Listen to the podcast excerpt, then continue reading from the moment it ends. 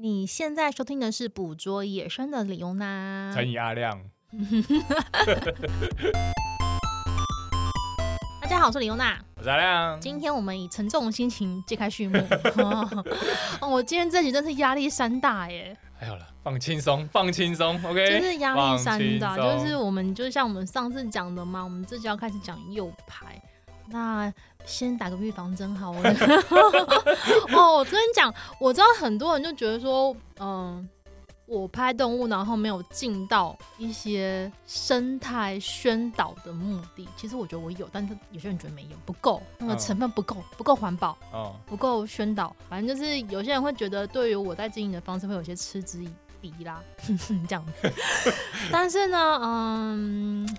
觉得我会用我自己的方式去讲这些东西啦，好，嗯，基本上呢，我们今天讲的这个议题是右拍啊，右拍这件事情呢，嗯，我是认识阿亮之后，然后开始拍动物之后，我才知道说右拍居然在台湾有，对，就是你一般民众也不太会知道这件事情吧？嗯，对，然后呢，在我开始经营之后啊，就会有陆陆续续一些民众啊，可能是生态圈的人。或是一些嗯，也、yeah, 都是生态圈的人，基本上 会跟我讲说，比如说现在桃园呐、啊，哪里发生了一个非常严重的右派事情啊，嗯、然后有多严重，那个鸟被怎么样的很不人道的对待等等的。嗯，然后以前到现在呢，陆陆续续也看到就是新闻有些累积一些事件。当然，近几年就是我们对动物跟生态的意识比较提升了，嗯、所以我们。比较多人会知道说不应该做这件事情，但是我们知道不应该做，跟实际上有没有人继续做，我觉得是完全两码子的事情。就是我觉得风气并没有比较减。嗯，一直以来都有这个风气啦。我觉得应该是说从、嗯、呃刚开始在拍鸟的时候，其实还没有。但是因为我其实算蛮早开始拍的，就是跟着我爸开始拍，所以我其实大概有见证这一段历史。嗯、对。那我自己会觉得说我，嗯，其实不会把我自己定义为生态摄影，因为我知道有些人对于生态摄影有个非常严格的要求跟规范。我觉得我应该达不到那种标准。我觉得我是像是野生动物巧遇家，你知道吗？对，我没有办法达到生态摄影的标准，但是我觉得摄影对我而言是一种自由。它是一个自由的意识的形态，它是一个可以让你去找到自己的一种艺术。享受这种自由的过程中，不应该建立在伤害动物或伤伤害环境的身上。哦、嗯，那所以呢，我觉得，嗯，不管你觉得你自己是不是要走生态摄影这一块，或是跟我一样当个自由摄影人。你所做的事情本身就不应该建立在伤害动物跟破坏他们的环境之之上啦。我对生态摄影的定义，我又觉我我觉得比较宽松一点呢。嗯，我觉得就是你只要拍的是跟生物啊，或是环境相关的，然后你不要有过多的人为介入就算了。我自己也很宽松啊，可是有些人会觉得说，你不能只是拍个照片，然后说，安妮亚喜欢这个，你知道吗？哦、不能只能这样子。为什么不行？你应该说它是什么科什么木，然后它的生态习性是什么，它的环境应该有什么东西，就是讲的非常仔细这样子。哦、可是我就喜欢安妮亚，所以我可能没办法那么仔细。但是我今天讲这件事情呢，我希望就是大家可以，不管你们拍生态，你就可以对对于这个议题多一点认识跟多一点了解。嗯。哦我们现在介绍，现在定义一下，嗯，什么叫做诱拍？baiting。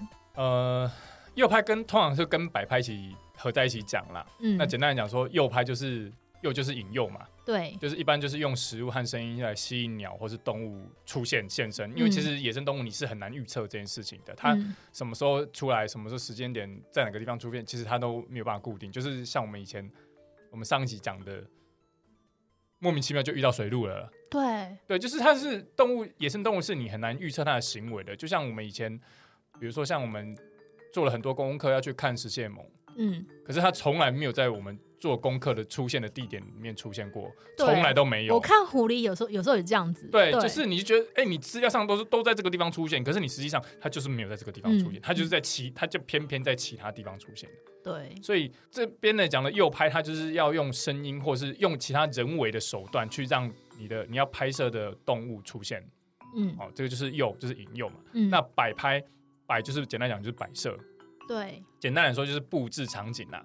比如说，他们去整理一些场地，把一些杂枝剪掉，因为野生动物常常有些看习性不一样，有些它喜欢躲在比较深处的地方啊，密林里面啊，或者是杂枝里面，它就有很多杂枝嘛。但是杂枝你镜头画面上拍起来就不好看啊。就是很杂乱，画面就看起来就很杂乱，不够像 IG 美照那样子。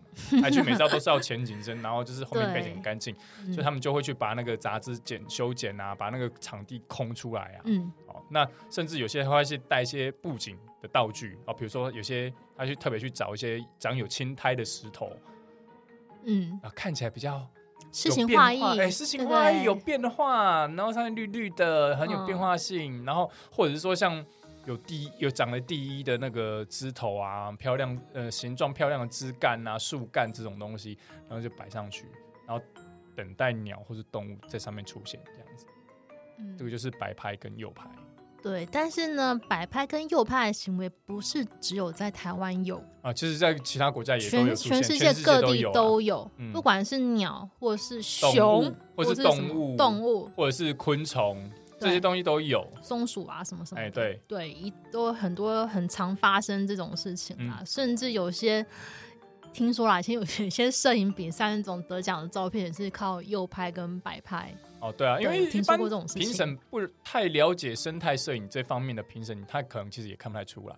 嗯，对，没错。所以呢，我们先定义就是右拍跟摆拍定义是在这样。总而言之，就是你不是用你自然的方式去。拍摄到动物的，就你是很多人工呃人为的手段介入这件事情了。那我想先问一下，就是、嗯、以台湾而言好了啦，嗯，台湾比较常见的右拍的照会有什么特征吗？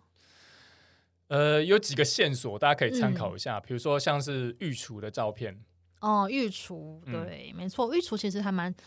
我很常看到网络上 po 的那些御厨照片呐、啊，你知道我一开始不知道右拍的时候，嗯、我就心里想哇，这些人好厉害啊，可以找到鸟巢哎，可以拍那么清楚哎、欸。欸、当我开始了解，甚至我自己在拍在找动物的时候，我才理解到，天哪，那个不是正常的照片，嗯，不是我们一般看到鸟的那个状态，嗯，那是被嗯刻意安排安排出来的，而且甚至有些人用的手段是非常恶劣的，嗯。比如说像像一般呢、啊，我们因为鸟鸟巢有很多种，是我们在这边常举的例子，通常会是比较像是偏向在树林里面筑巢的小型鸟。嗯，那通常这种鸟它就会筑巢，它会选在比较隐秘一点的地方嘛，嗯、因为它要遮风避雨嘛，然后也不要让天敌发现，然后让它的雏鸟被吃掉嘛。嗯，所以它通常会选择一些比较隐秘的地方。可是你隐秘的地方，你对于拍照而言，当然就是不好看嘛，不好看，对。第一个光线可能不好嘛，第二个背景杂乱嘛，嗯，所以他们其实就会有些恶劣的人，他们就会去用手动去修剪，就像刚刚讲的一样，他会把那些杂枝修剪掉，让整个鸟巢是完整被曝光出来的，嗯，哦，就是完整的裸露出来，那它在画面上构图上就会，它就会得到一张背景干净、清楚、光线充足的鸟巢照、鸟巢照、鸟类育雏照，就是啊。父母很伟大的去辛不辞辛劳的来喂食的这种照片，哎、欸，它就会出现这种照片。嗯，哎、欸，那另外一种我们讲的更恶劣的是那种是，它是直接把雏雏鸟就直接掏出来，就是掏巢，它直接把雏鸟抓出来，嗯、然后摆在它觉得很漂亮，我们刚刚讲的一些石头啊、青苔上面，就一只一只摆好，然后等青鸟回来喂它们。这些都是在发生在台湾的事情的。台湾都，台湾其实都有发生过，台湾都有发生过。所以你，你又看到照片，如果你看到照片啊，你发现它的巢鸟巢旁边的枝啊的树枝可能会有修剪过的痕迹，就是你又看到那个切面切的特别的整齐，还切面太整齐，看起来就像用剪刀剪过的一样，那种几乎几乎都是人为去去剪掉的。那甚至另外一个，就比如说你如果是那些雏鸟，它是一个一个排排站站好，然后等鸟类。等青鸟来喂食，这个也蛮多，蛮大机会是被人家人为搞出来的。就是那个鸟的话，都眼睛都还没有完全的发育好，就是整个身体看起来它都不是一个可以离巢的状态啦。对，我看起来就是太，就本来感觉上它就应该是待在婴儿车里面的宝宝的感觉，你就怎么把它拉出来？对，你在社群平台上面看到这种照片，请你先考虑一下，你要不要按赞，要不要分享这件事？要不要分享？因为是因为我以前不知道，会觉得哇，好漂亮哦，嗯。美拍，有没有？按赞分享的，但是现在我就觉得说这件事情实在太危险了，因为你的一个小小的赞，一个小小的分享，你都在鼓励这种行为的发生。嗯，所以我觉得就是诱拍试读，你知道我们有媒体试读，我们现在进行的是诱拍试读。你要怎么去辨别这个照片告诉你的讯息？我觉得很重要。原因是因为在社群平台上面呢、啊，我们很多东西呢都是选择性的曝光，嗯，然后我们甚至因为因应平台的需求，我们做很多的裁切，嗯，其实基本上你得到的画面呢、啊、是被筛选过后的讯息，嗯，然后那不管是嗯因应那个社群平台的规格，或者是这个摄影者有意而为之，我们都不知道。嗯、对。但是如果连这种被裁切过、被筛选过的讯息都已经可以这么明目张胆的透露了，嗯，他的拍摄的手法有可能是不正当的话，嗯，我觉得大家就要思考说，到底应不应该助长这种风气继续盛行下去？嗯。立刻按检举这样子，没有，因为这种东西就是呃，当然不能说每一个都一定是有这样条件，它就一定是右拍。对，但它是一个线索，就是它有机呃有蛮高的几率是右拍或者是人为摆拍去造成的这个东的的的照片啊。对。我们没办法说，因为我们没有办法说百百分之百，就像我们刚刚讲的，我们看到照片是被裁切过，就像我自己也一样，嗯，我上传到 IG 的照片也是裁切过的啊，对啊，对啊，我就十六比九嘛，就对你的规格十六比九是裁裁切啊，不管是正方形、长方形，四比三都一样，都是裁切过的，我们也没有办法就是百分之百说这个就是有牌，但是它是其中的一个特征，你应该要开始思考一下。那这个人接下来拍的照片是不是一直重复这种特征在呢？嗯，另外一个就是比较常看到，连我自己都很常看到的，就是翠鸟。嗯，翠鸟它到底遇到什么严重的诱拍问题呢？翠鸟其实就是大家喜欢拍翠鸟冲水嘛。翠鸟冲水的场景，基本上你如果基本上大部分是百分之应该有百分之八十到九十，基本上那个都是有拍拍出来的啦。因为怎么做的？因为它的。简单的方式的话，它其实会准备一个透明的容器，里面摆小鱼，嗯，通常会是饲料用的朱文锦，就红色的小鱼，嗯、对。那他会把这个容器丢到池塘或是水，就是水域里面。是。那因为它是你的食物的鱼是在固定的地方，嗯，所以你也可以预知到翠鸟它会冲到哪里去。所以大家的大家的长镜头三脚架就全部架好，就是对着那个地方，等到它冲下去的瞬间。反正你光圈、快门那些设定全部都设定好了，嗯，等他冲下去的时候，你就是连拍，一直死命按着连拍就中了。但是这种行为对翠鸟而言不是会造成伤害吗？对，就是因为你想想看，它是透明容器，然后它又很高速的冲下去，其实你没有办法，就是它是蛮有机会去造成它的受伤的。因为我们知道翠鸟的嘴巴是很尖的，而且它高速冲下去，其实你不知道说它有没有会不会撞到这件事情。对，如果它撞到那个所谓的小盘子嘛，那什么小盘子或是塑胶盘什么之类的，或是容器这种东西，它其实对它来讲其实会不会有点危险？对，我们都不知道。所以基本上呢，你现在还看到翠鸟俯冲，你应该是可以有办法去看那个水里面那个痕迹吗？你要看呐，因为有些就是。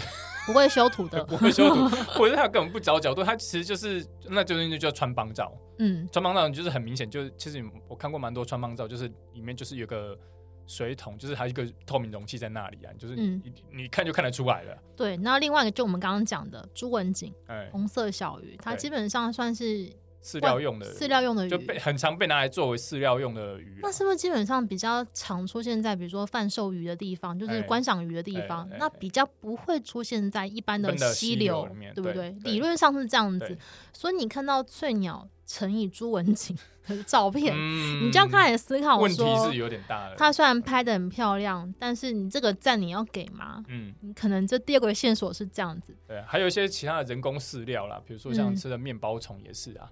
哦，所以那是也蛮常拿来喂的的东西，就是大家是很喜欢喂面包虫这件事情。好，你刚刚讲的饲料就对了。对，那我们有是不是第三个？就是我们有时候会在动物的那个照片里面看到地上有一些奇怪的小东西，对，就是毫不掩饰的对 穿帮照，就是会撒，通常会撒什么饲料啊？有些是谷物啊，或是鸟饲料啊，他们就直接去买鸟饲料来撒。通常是撒给谁吃啊？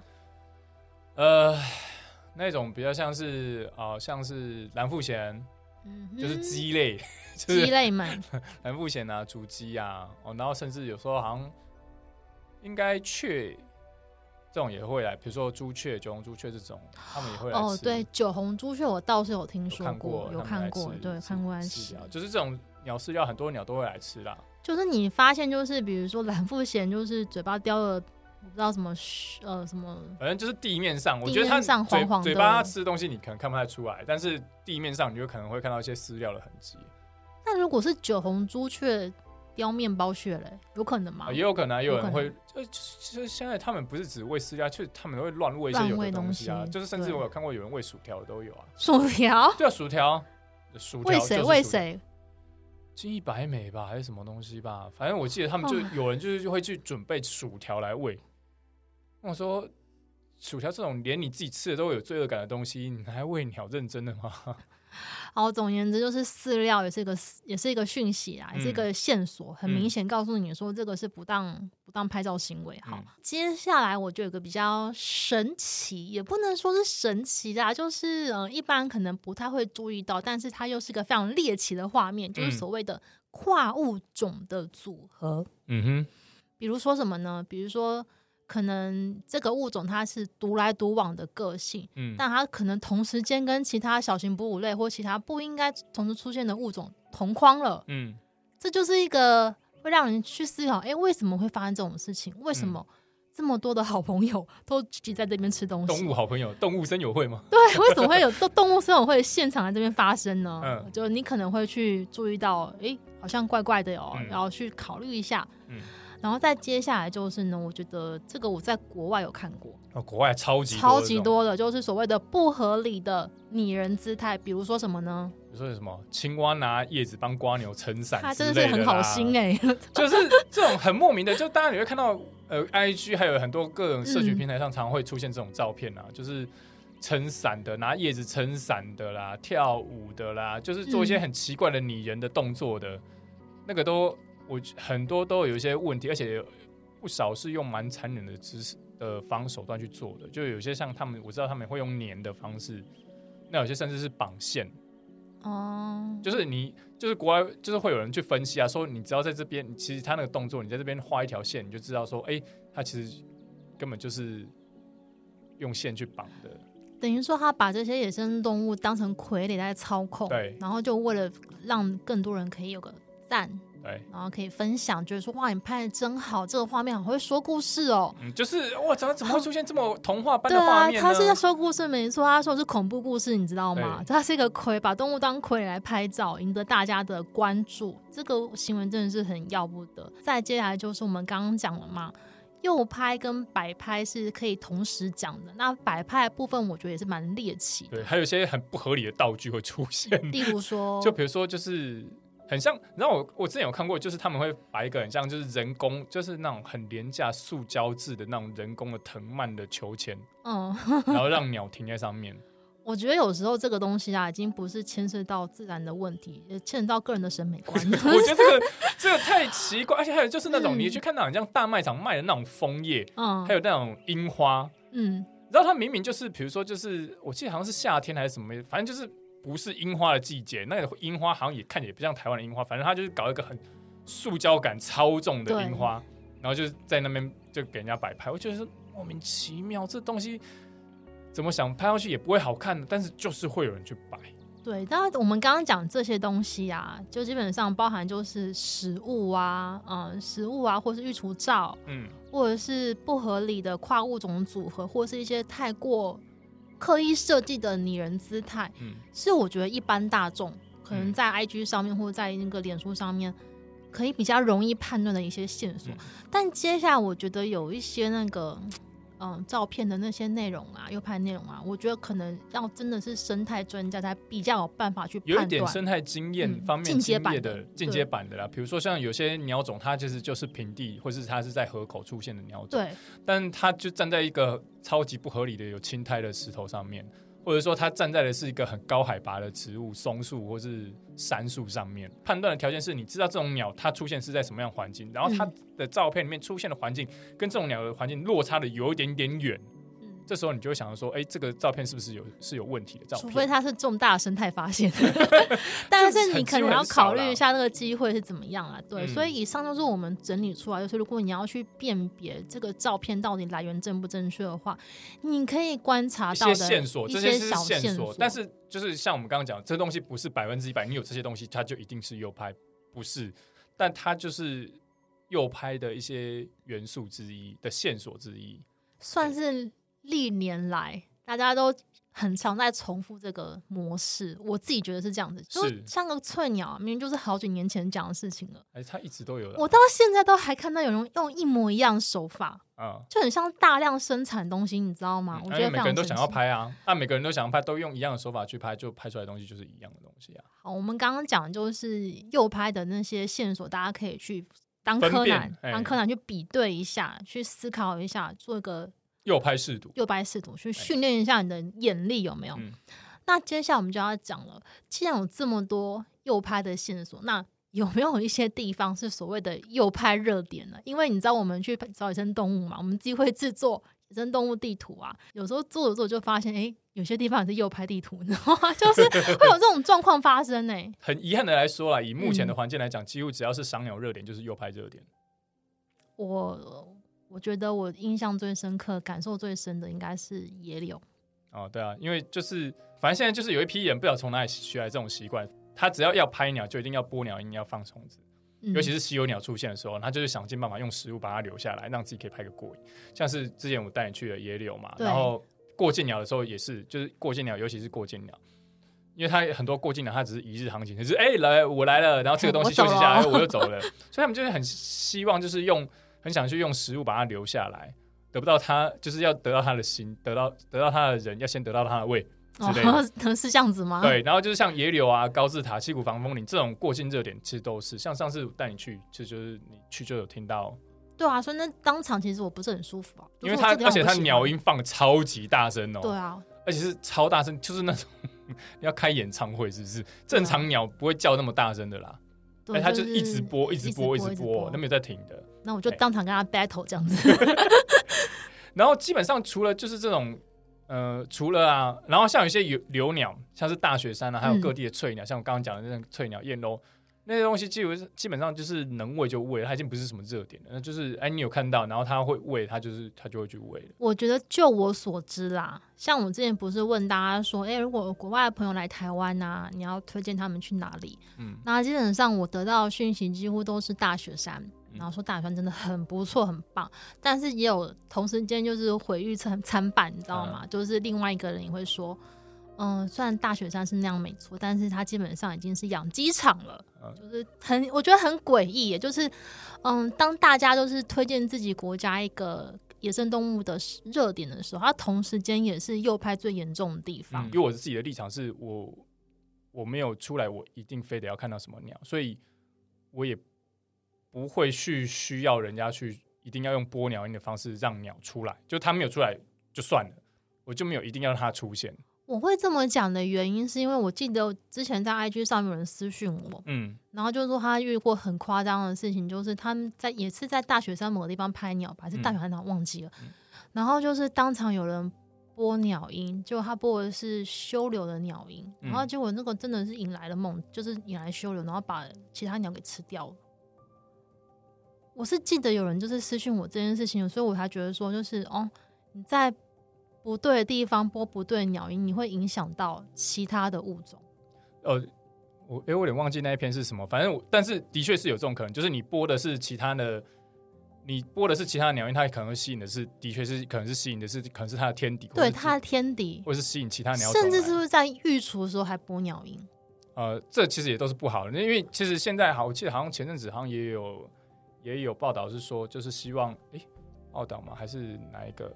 反正有人呼吁，反正就是有人呼吁说，就是呃，也是尽量就不要播鸟音这件事情，去干扰，呃，去用播鸟音的方式去获得鸟类的照片啊。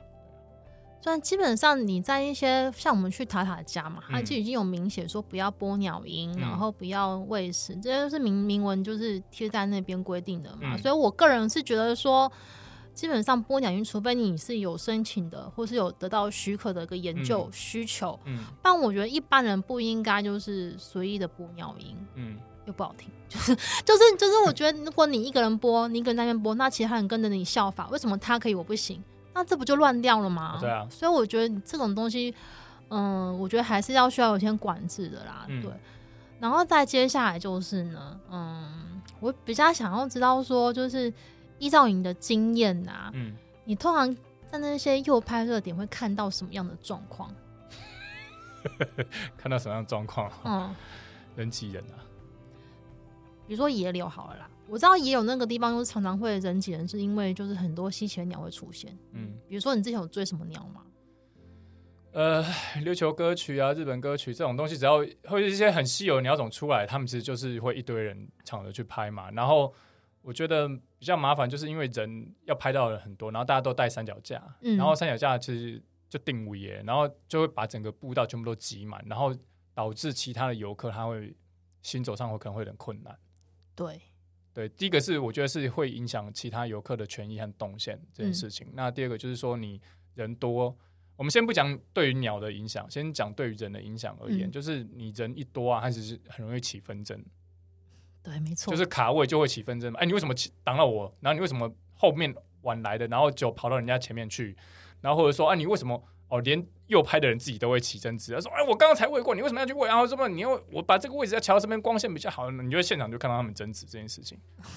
就是连他们自己内部都会就就是起一些内内讧、内争执。所以我跟你讲，为什么每次就是听到说哪里有什么稀奇的鸟或稀奇的动物出现，我都不会去的原因，就是因为比起拍到动物，我更讨厌人类。我更讨厌跟人类群聚，特别是跟这种人类群聚，我会让我真的会受不了，会崩溃，你知道吗？就是就是对，而且就是常会造成一些交通上的问题啊。就算不是摆拍，嗯、就是有时候你一群人去拍照的话，其实很容易会造成一些交通上，或者造成一些别人带给一些。其他人的一些不方便，我还记得我们那时候去大雪山，也是那时候蓝富侠还是什么出来，嗯，就是大家都抢拍嘛，就有人直接把车子停在路中间，也不管其他后后续要上山的车子要怎么开，哎哎哎我觉得那个人也是蛮过分的啊，对对，真的是很不行这样子。然后就是现场除了这些东西之外，就是很多反正就是会遗留一些东西嘛，你说垃圾嘛？对啊，就是你去造景嘛。他很常去造景，就摆一些枝头嘛、绳枝啊。然后我之前就看过，在高字呃高雄的高字塔那边，其实就遗留蛮多垃圾的。你要讲它垃圾也可以，嗯、反正它就是树枝做出来的造景。然后你造景弄完之后呢，你也没有给它恢复原位啊，它就是留在那里。然后甚至更夸张是，我还有看到就是呃挂虫的垃圾塑胶袋啦、罐子啊，就遗留在那边啊，也没有人要清啊。你说你讲那个造景啊，跟树枝啊，我记得我不是在大雪山，嗯、而是在台北植物园，我看过。啊，有啊，一个大妈，一个大妈，一个大姐，就是拿了一个树枝，就一定要插插在某一棵树那边。然后那时候经过，她到底在干嘛？嗯、我后来才知道，就是她原来她是要造景。但我必须跟你讲，台北植物园算是还不错的。为什么？因为台北植物园它其实不大，嗯、然后它 always 都有人在巡。嗯、所以只要我可能是有人在通报，因为我之前就遇过，就是有人去通报，或者是他要巡，刚好巡到，他就会开始阻止你了。相较而言，台北植物园我觉得还还算比较好一点点的，就是它至少不会太夸张。但是你像野柳，或者说像很偏僻的那种地方，你根本不会时时刻刻都有执法人员或是管理员在那边巡，那根本就是大家想怎么喂就怎么喂啊。那我们讲那么多，就是看大家喂鸟啊，我觉得一定会有人说。啊，就鸟就很可怜，没东西吃就喂它。嗯，这样不会对它对他们造成什么影响吗？其实诱拍的影响其实就有讲蛮多的，像比如说，这样第一个我们刚刚会讲到，像是它可能就造成动物受伤，像第一个我们刚刚讲的翠鸟，对，没错，它可能会撞到嘛。那第二个是比如说像甚至像是鱼鹰，嗯，像鱼鹰他们的右拍，他们很很多时候就是绑鱼。因为鱼鹰也是抓鱼嘛，嗯、但是你基本上你如果野外，你根本不知道鱼在哪里啊。对，就湖那么大，或是水海那么大，或是水域那么大，你怎么知道哪里有鱼？对，连鱼自己都不知道哪里有鱼，他会自己去抓那个鱼的定点是不固定的，所以你很难预测这件事情。可是他们就是为了要预测，让它的哦刚好落在它画面焦段的漂亮的地方，然后构图好的地方，所以他们会去绑鱼，把鱼绑在他们固定要的地方。所以你用鱼线绑鱼，那鱼鹰下来去抓，那它不是很容易？有机会被鱼线勾住缠住吗？哦，对，就是很多类似的，像比如说国外也有，我记得好像是中国那边吧，或者香港那边，反正他们其实也有，就是用大头针去钉面包虫。大头针去钉面包虫，就是他把，因为他有些要固定啊，嗯，因为他们造景不是有一些漂亮的枝头嘛，嗯，那你面包虫不能穿帮嘛，对，那面包虫会跑啊，所以也要固定，所以就固定嘛。他们觉得有些人是用大头针去固定这件事情，但是也有人就是有人观察到说，有些鸟会连大头针刻掉，或者是把大头针一起拔走的。啊，有没有被刻掉不知道，但这种就很有机会造成鸟类受伤啊。对啊，就是啊，听讲把大童针磕掉有点可怕，很恐怖啊。就是你不知道它，它会把它拔起来，那它会不会有没有把它吃掉去？不知道。嗯、对，那之前就是有发生过，就是有你有看到有些鱼线会缠到人家翅膀的，然后缠到脚上面，这都有都有看到过。对，那另外一个像就是除了这些之外，还有另外就是陆鲨嘛。陆鲨为什么呢？像陆鲨的话呢，比如说像是蓝腹鹇或者竹鸡这种，嗯、那很多大部分人有些人喂他们是在路边喂嘛，所以他喂久他就习惯在那一段马路就是他的活动范围。哦，所以他会觉得说我来这边就有东西可以吃，对啊，但是他没有。没有办法学习到说这边其实可能也是车子常经过的地方，对，它其实是个危险的地方啊，就造成路杀。对啊，就会造成路，嗯、就容易。这也算是改变他们的行为吗？算吧，也算是其中一个改变他的行为的的因素啊。那另外一个改变行为，我觉得比较明显，就是当鸟类习惯人们喂食它的时候，它会主动朝人们去要食物。哦，对，我觉得证明最明显就是台湾猕猴吧。台湾猕猴已经是 已经是用抢的，那已经是用抢的。但是其实我们在呃国外啦也有遇到过，对不对？嗯、我记得那时候我去加拿大的时候，我就心想，这只应该是 Great Jay 吗？哎、欸，对，是 Great Jay。对，对，他为什么一直跟着我们？就是我们是，而且我们是在车子里面哦、喔。对，他、就是、跟着车子哦、喔，他跟着车子，一路跟着车子哦、喔。那我就心想，我就开始把手伸进伸伸出去车外，然后把手掌摊开，他就飞过来了。表示说，这非常他非常习惯这种本你根本你只要窗那时候只窗户摇下来，他就飞过来，而且他就直接停在后照镜上面了。对，你知道他们已经就进化，知道进化嘛？就是被驯养到这种程度，所以那时候我是还蛮震惊的，因为它其实蛮大只，都有点害怕。它不小只。对对。但是就是嗯，当你手伸出去，鸟会飞过来，这件事情可能对一般人而言，觉得好像什么童话故事，自己是白雪公主有没有？嗯。啦啦啦，那鸟就过来了，这样子对不对？但其实。这种问题会造成蛮严重的后果，比如说，特别是在一些鸟疫情开始起来的时候，嗯，这样跟它接触，其实是有病菌上的一些传染的风险等等的，甚至是你改变了它的行为。基本上，我们就是不鼓励改变任何它原本的行为啦。对，前阵子像我们前阵子遇到的啊。黄喉貂，对啊，对啊，黄喉貂这件事情，我们就会再跟大家讲一集哈，因为我觉得我要需要点时间冷静一下。对，就是黄喉貂遇到起食的状况啊，这个在新闻上面基本上已经越来越常见。我必须要讲一件事情，当这种新闻越来越常报道的时候，你就要开始注意到它的严重性了。嗯，对。然后再接下来还有什么问题呢？还有就是有可能会造成天敌嘛。天敌会过来，没错、啊，就是因为你，你看你你在那边撒饲料，然后就有一堆鸟来吃嘛。嗯，那对于他们的天敌而言，它不是也是算也是算 buffet 嘛，就是哎、欸，我你是吃饲料，我吃你呀、啊。哦，就是什么黄雀在后的概念，对不对？螳螂捕蝉，黄雀在后嘛。对、啊，就是你前面在吃很开心，那虎后面也觉得哎、欸、不错嘛，也是现成的。你干扰到他们那个生态循环了。对啊，像之前像比如说有些过境鸟，你去喂它们，嗯，可是其实我们那时候其实都有担心，好像有曾经有记录过，就是喂到最后好像被伯劳克掉吧。嗯，对啊，就是会有这种事情发生。对，就是理论上，如果过境鸟可能可能只是补充一下体力，然后它就它就继续继续往他迁徙的目的地前进。可是你就是这样一直把它留下来，留到最后可能到时候哎。欸然后他每天都固定那个时间点，在那固定地点在那个地方出现。然后因为你要诱拍他嘛，所以那个地方是不是又很裸露？对，所以它就是一个变成一个很容易被偷袭的地点。地点，对啊，对。那还有另外一个问题，就是很多人去喂呀、啊，但是他喂的东西就是非常的怎么讲呢？五花八门吗？可以这么说吗？营养不良问题嘛，就像我们刚刚之前有提到，就是他甚至喂喂饲料、喂鱼的，然后喂薯条的，嗯，对啊，然后。这些都还只是鸟哦，那像动物，我就不知道说还有没有喂一些乱七八糟的东西，像之前黄喉貂厚片吐司，对啊，奶酥，那个 这个就是便当，可能还有便当之类高油高盐，然后甚至是你不知道你在喂这些东西的过程当中，是不是他们也把一些垃圾吃下去，比如说饮料吸管啊等等的，这有可能发生的啊，塑胶袋啊等等的。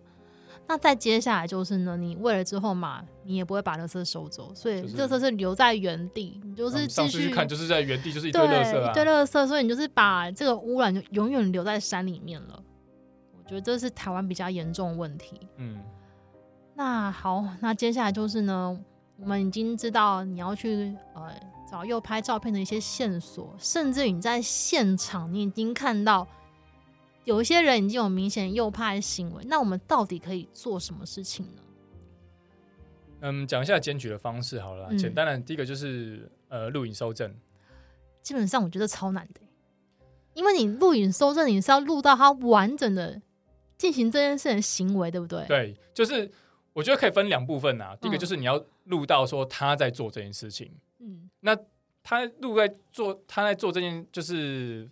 违法的行为的时候呢，他第一个是我觉得是可以让主管机关有动作，嗯，哦，比如说他是派人来前来快关切啊，或者说啊有人发拉封锁线之类的，就是他到现场去做动作，就是不要让这件事情继续发生。威吓，说我主管机关在这边了，呃，对，就是后主作用。你不要最好不要再更进一步，不要再哎，不要再搞事了，不要再搞下去了，嗯，哎、欸，就是它有一个后主的作用，嗯。那第二个部分叫做你要录到这个人。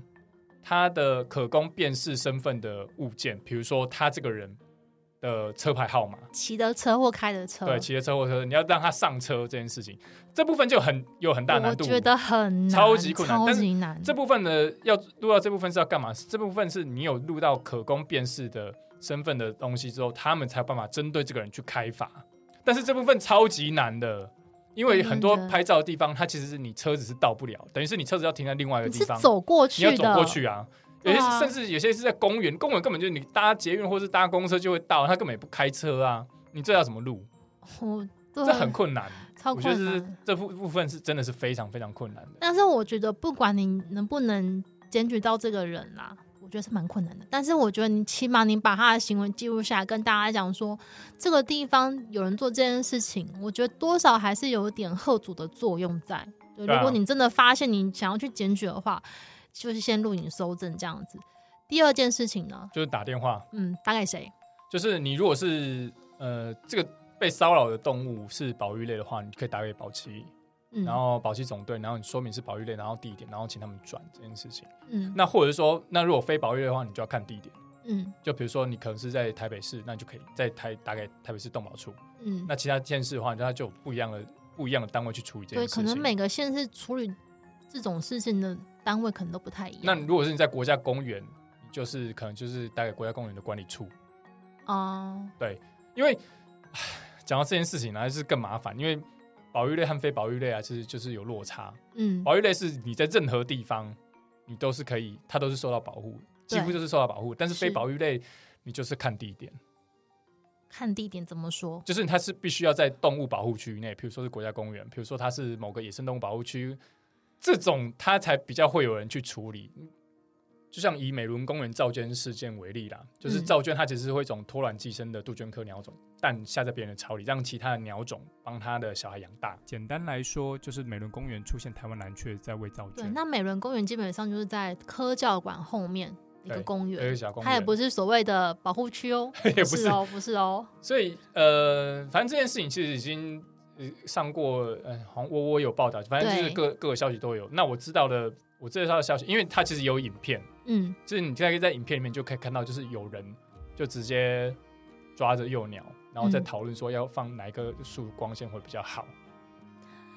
这个也太明目张胆的恶劣了吧？就是好，先不管说他的幼鸟到底是真的是掉下来，然后他要把它送回去还是怎么样，但是你要送你，如果是你抓到幼鸟的话，你应该第一个要考虑应该是怎么样把它。拉回到比如说它的巢，或是离它青鸟比较近的地方，而不是去考虑说哪个光线光线比较好的地方。所以其实这这个就是有问题的。那这段影片其实我觉得它也就是它等于是这整个事件检举的铁证啊。我知道的消息，它其实是就是呃，因为美仑公园它其实不是保护区，是那所以这个地方它其实是打电话去给台北市动保处，是。然后请台北市动保处的人来来处理，然后现后来好像台北市的动保，后来台北市动保处的检察员也有到现场，嗯，然后去搜证录影，嗯，可是现有比较好吗？但我觉得，我觉得有有人来现场关切，它其实就是一个威吓，嗯，就是一个吓阻作用。作用在，就是他至少就是不会让人家去到处去动手动脚。可是我知道，就是就是现场的人对动保处其实很不客气啦，就是会呛瞎他啦。呛个屁啊！呛，就是呛说，哎，我们又没有怎么样，就什么什么的，然后就是说我要拍你的什么编号哦，什么什么什么东西的。所以我觉得，其实动保处的人其实也蛮辛苦的。他到现场，他也是要去顶住现场这种又拍的这种压力。对啊，没错。各位，就是什么？台湾最美的风景就是人啊，就是这些人啊，懂吗？嗯、就是把鸟捡起来，问到哪里摆在哪里拍光线比较好的人，然后还去呛动保处的人员。看你要怎么样去解释这件事情，嗯、因为蓝雀是保育类，台湾蓝雀保育类没错。可是这件事复杂的地方，这蓝雀是保育类，可是赵娟不是。但今天受害鸟本身是赵娟，对，但是赵娟本身是台湾蓝雀的小孩。伪小孩，伪、呃、小孩，所以这件事情是有点八点档哎，对，就是就是一个法条各自表述嘛。那其实如果我讲我讲的比较那个，就是那追根究底，就是法条没有定好吗？还说或是法条没有更新吗？我这个法条是不是没有办法跟上我们右派人的速度？我觉得这个我觉得这个问题太难了，我这个觉得可能要找法律白话文来 fit 一下，法白来 fit 一下，因为我觉得我我知道很多法律都有保留一些空间，就是第一个是让。现场执行人员他有办法去去做一些权益的执行，但是他这些模糊空间，你也会造成民众他可能会觉得说，哎，有恃无恐。第一个是法条的问题，然后第二个也是说主管机关他有没有人力或是有没有资源去执行。对，因为我们有时候想到。制止这种现象，那其实背后我们想的很简单，就是你就罚他就好啦。但他其实背后是体制的分配、资源的分配，有没有人力去做，有没有体制去关心这件事情，有没有去追踪？对，就比如说问题，比如说你像美仑公园，它至少还是在台北市哦，嗯、市区哦。嗯、你有时候要调，比如说真的是有警察，或者是说其他的呃主管机关要来关切，它其实还算方便的。嗯。可是你如果像很多偏远的诱拍的发生地点，其实都很偏僻的。那种东西，就算车程可能在一两个小时才会到，或者到现场证据都已经毁掉了，对，找到都不不知道到哪里去的人，人找到人去楼空的人，而且你要就是人人证物证都在你才算的话，就是执法是难上加难啦。对啊。好的，我们自己先跟大家进行一个简单的右拍试读，然后也跟大家分享一下，就是如果真的看到这种状况，你有什么可以做的？嗯，那下一集我们继续来讲真正的台湾右拍史，真是讲的越来越心酸呢。好啦，就是嗯、呃，希望大家持续锁定我们下一集的内容。那如果你觉得关于右拍这个议题，你有什么话想要说，或是你有什么？觉得我们可以再补充的地方的话，也欢迎大家 IG 私讯我，然后尽量不要粉砖私讯。为什么呢？因为我最近不知道为什么粉砖的 App 打开都是空白的，我觉得很困扰这件事情。所以你在粉砖传讯息给我，有时候我可能会比较晚回。